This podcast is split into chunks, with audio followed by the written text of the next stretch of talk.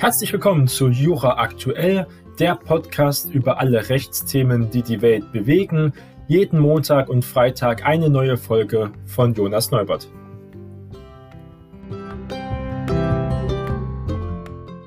Heute ist Montag, der 28. Juni und wir starten gemeinsam in eine neue Woche. Und zwar habe ich wieder zwei Themen mitgebracht. Einmal geht es um das sehr beliebte Thema Enteignung bei manchen Gruppen in der Bevölkerung und zwar Enteignung von Immobilienkonzernen, nämlich der Volksentscheid in Berlin rückt immer näher. Das Thema steht noch ganz groß auf der Agenda, nicht in den Medien, aber es kommt wieder, seitdem ja das Bundesverfassungsgericht den Berliner Mietendeckel aufgehoben hat. Es hat nichts in der Sache gesagt, es ging einfach nur um die Zuständigkeiten, dass das Land Berlin nicht einfach hier neue Mietregulierungen erlassen kann, weil wir haben ganz klare Mietregeln und auch eine Art Mietdeckel im BGB schon verankert auf Bundesebene. Da muss also hier, das Land Berlin ist da nicht zuständig. Und deswegen war das Thema erstmal abgegessen, haben sich die Immobilienkonzerne erstmal gefreut, konnten aufatmen, aber das Thema geht noch weiter. Und das zweite Thema ist der Wirecard-Skandal. Es ist jetzt etwa ein Jahr her, dass dieser Skandal passiert ist und trotzdem kämpft die Justiz weiter mit der Aufarbeitung. Beginnen wir aber erstmal mit dem Thema Enteignung. Nämlich es gibt ja den Volksentscheid in Berlin und zwar heißt der Volksentscheid Deutsche Wohnen und Co. enteignen. Und dafür braucht man sehr viele Unterschriften und dann wird dieser dem Parlament, also dem Senat besser gesagt, vorgelegt. Ein Volksentscheid in Berlin über die Enteignung von großen Immobilienunternehmen rückt näher. Die Bürgerinitiative Deutsche Wohnen und Co. enteignen hat dafür in den vergangenen vier Monaten nach eigenen Angaben mehr als 343.000 Unterschriften gesammelt.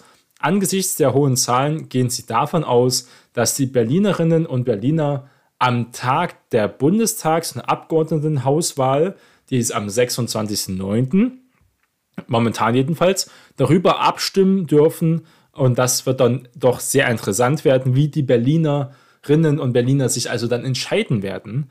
Wir wissen ja, Berlin ist auch rot-rot-grün regiert. Womöglich findet sich sogar eine Mehrheit, die dieser Enteignung zustimmt. Wer ist, wäre denn davon betroffen? Und zwar geht es um Immobilienunternehmen mit mehr als 3000 Wohnungen. Also jetzt nicht die Leute, die jetzt eine Privat- oder zwei Privatwohnungen haben und diese vermieten als ihre Altersvorsorge, als Kapitalanlage, sind davon nicht betroffen, sondern die doch große Immobilienkonglomerate. Die Initiative setzte sich dafür ein, Immobilienunternehmen mit mehr als 3000 Wohnungen zu vergesellschaften, also gegen eine Milliardenentschädigung, das ist wichtig, die werden also dann abgekauft, Zwangsabkauf, also sie werden abgekauft, das heißt, das Geld muss erstmal irgendwie beschafft werden und das Geld muss danach erstmal erwirtschaftet werden. Gibt es verschiedene Modelle, sagt die Initiative, wie man das finanzieren kann. Es wird auf jeden Fall extrem teuer, sollte das zustande kommen werden, weil die Konzerne werden natürlich entschädigen was werden Konzerne machen? Die werden nicht mehr in Berlin Wohnungen bauen. Die werden also dann nur noch zum Beispiel in München oder mehr im Westen, in tiefen anderen oder anderen Ländern sogar Wohnungen bauen, die halt eine sichere Rechtslage für diese Großimmobilienkonzerne zum Beispiel bieten, also nicht mehr in, vielleicht auch nicht mehr so groß in urbanen Zentren, die doch eher meistens eher links gerichtet sind und zwar, wo auch die meisten Wohnungen auch benötigt werden, weil die meisten Leute dazuziehen. Also eine große Problematik. Wir brauchen diese Konzerne, dass sie neue Wohnungen auch bauen. Das ist in den Hauptstädten ja schwierig, weil der Platz ja auch schon begrenzt ist. Da gibt es viele problematische Punkte auf jeden Fall. Jedenfalls 240.000 Wohnungen in der Hauptstadt sollen nach den Vorstellungen der Initiative in den Besitz einer Anstalt des öffentlichen Rechts, also an sich vom Staat also, überführt und gemeinwohlorientiert verwaltet werden. Also das ist damit gemeint, dass es niedrige Mietzinsen, also Mieten geben werden soll.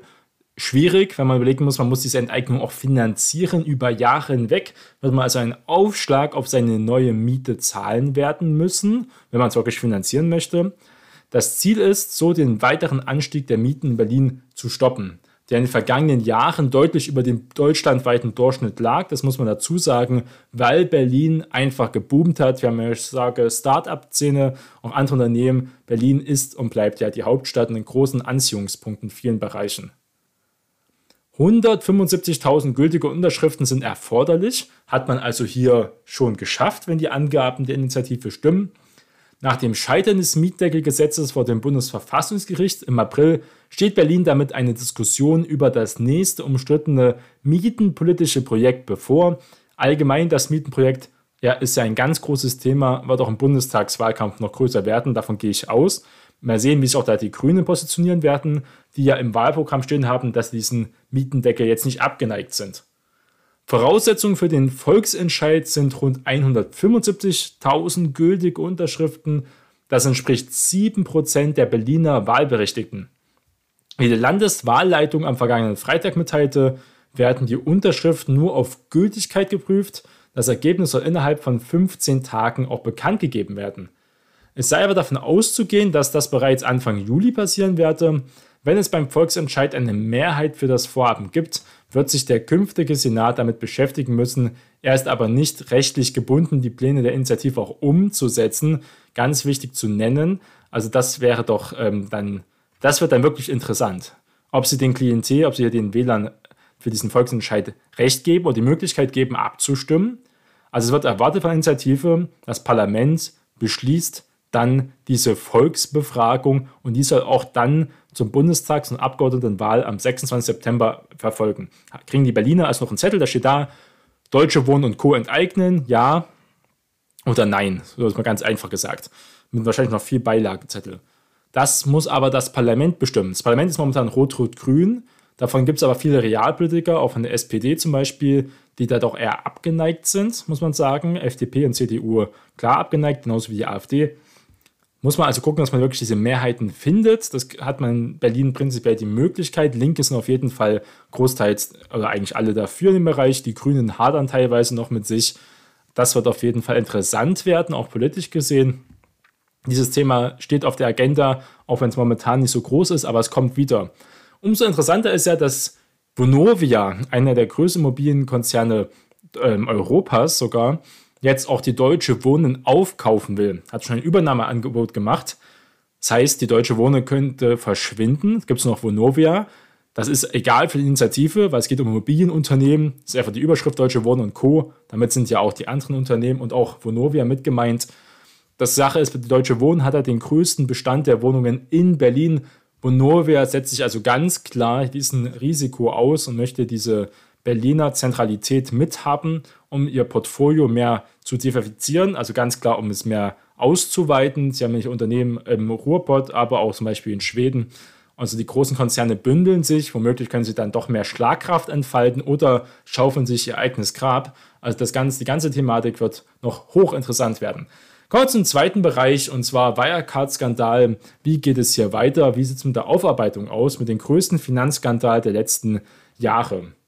Ein Jahr nach der Insolvenz des Skandalkonzerns Wirecard AG rückt die erste Anklage näher.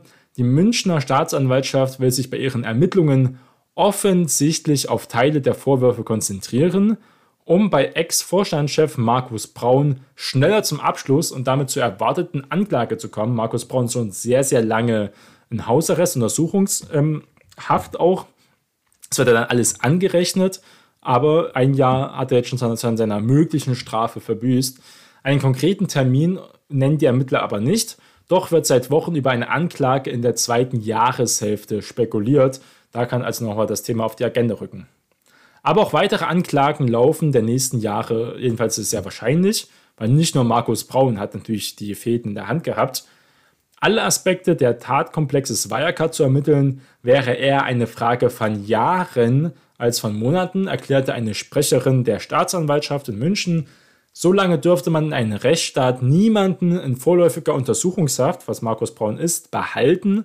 Braun und auch zwei andere Manager sitzen seit Sommer 2020 ununterbrochen hinter Gittern.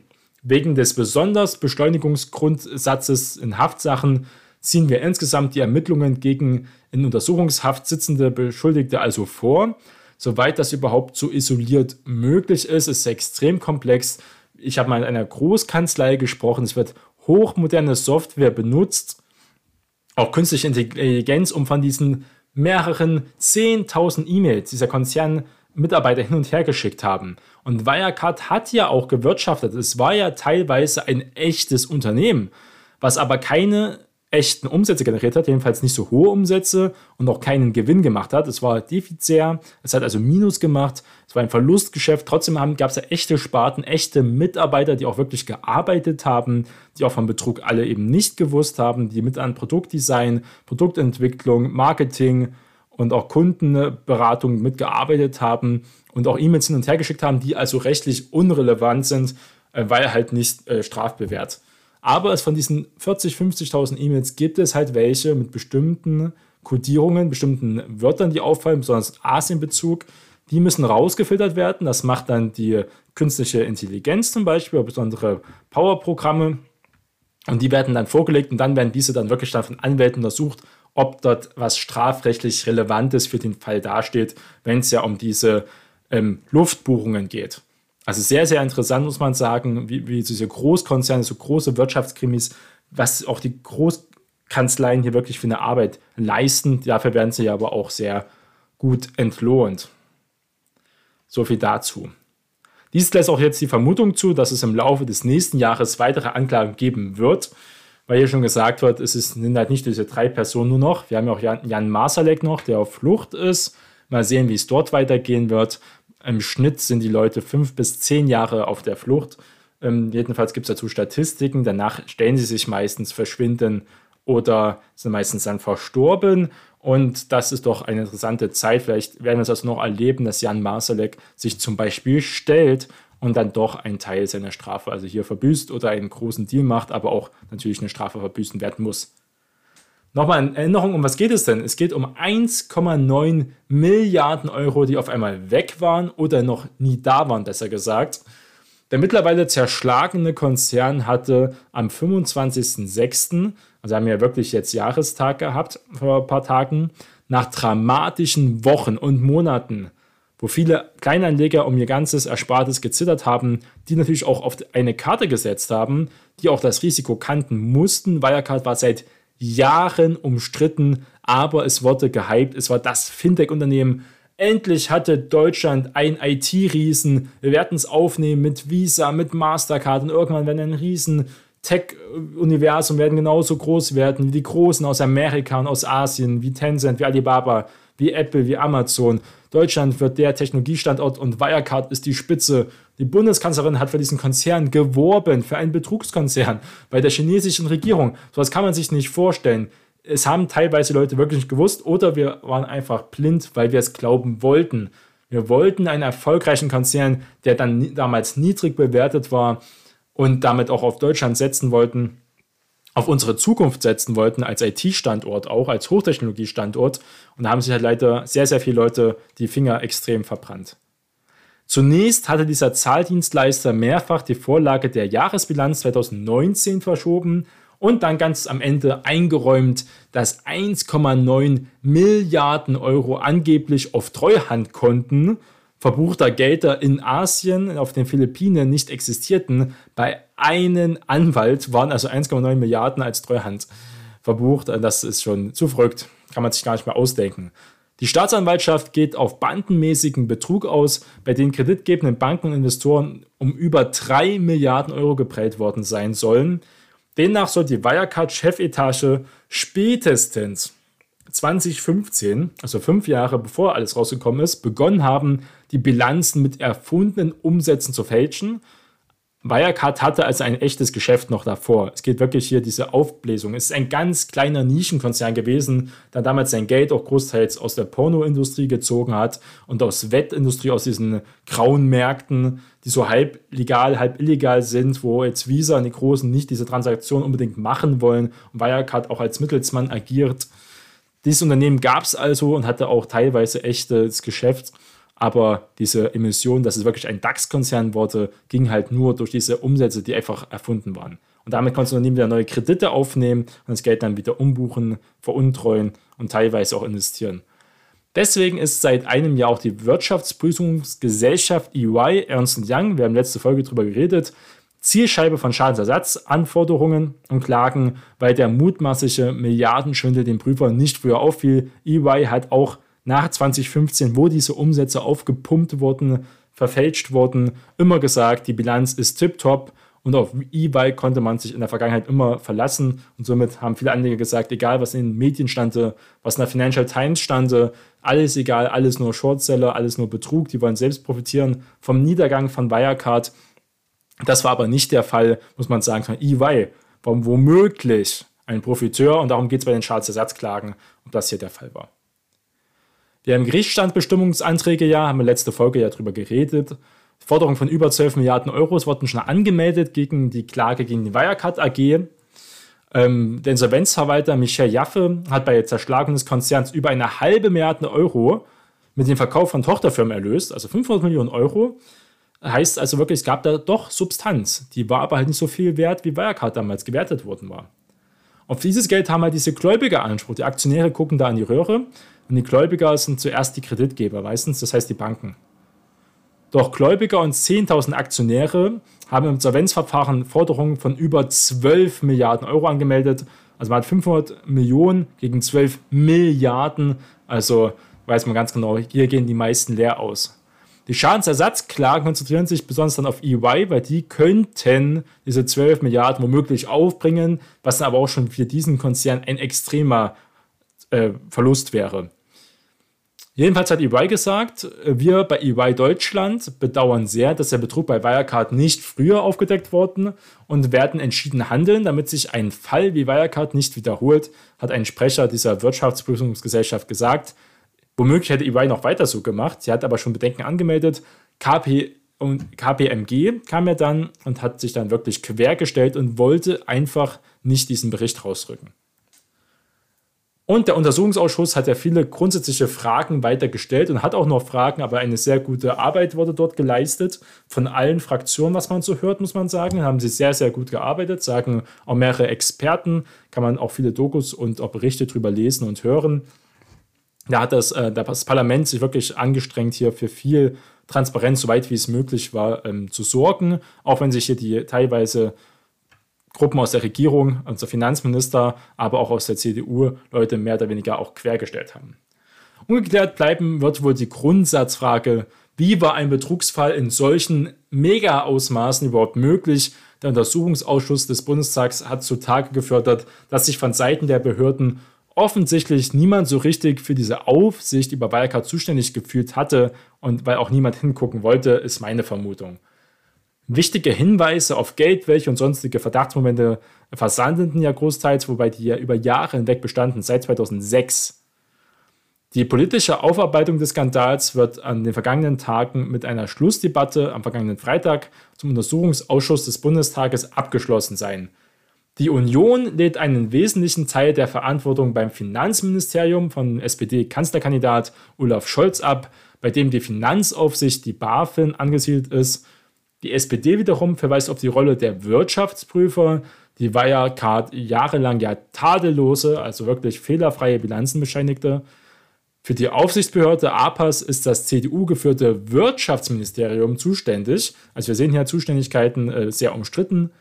Der FDP-Obmann im Ausschuss, Florian Tonka, resümierte, es ist, glaube ich, ein großes Ärgernis für viele Bürger und Bürgerinnen, dass am Ende eines solchen Skandales es niemanden gibt, der sich aufstellt und hinstellt und sagt, eigene Fehler gemacht zu haben und damit auch Fehler einräumt und zu zeigen, dass es halt wirklich ganz klar menschliche Fehler waren und nicht die Anleger unbedingt jetzt sehr große menschliche Fehler gemacht haben, sondern es war halt ein Betrug. Es gab einen Irrtum, es gab einen Vermögensschaden. Ganz klar, wenn man die Tatbestände aufsieht, ganz klar ist das StGB 263. Das ähm, ergibt sich sofort und wir wissen, auf den Irrtum reingefallen, Opfer sollte man schützen und auch entschädigen, soweit das möglich ist. Und dieses Thema wird uns aber auch natürlich leider weiter beschäftigen, auch in den nächsten Jahren.